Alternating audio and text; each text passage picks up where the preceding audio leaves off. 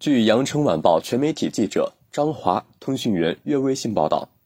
记者从广东省卫健委获悉，一月二十二号零至二十四时，全省新增本土确诊病例三例和本土无症状感染者一例，均为珠海报告。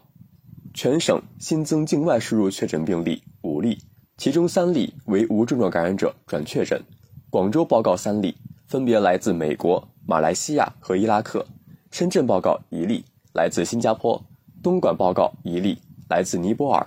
新增境外输入无症状感染者三例，广州报告两例，分别来自日本和斯里兰卡；佛山报告一例，来自沙特阿拉伯；新增出院十例，目前在院二百二十八例。截至一月二十二号二十四时，全省累计报告新冠肺炎阳性感染者七千零九十六例，境外输入五千零六十二例，其中确诊病例。三千七百一十八例，境外输入两千零六十七例，无症状感染者三千三百七十八例，境外输入两千九百九十五例。感谢收听《羊城晚报广东头条》，我是主播张诗杰。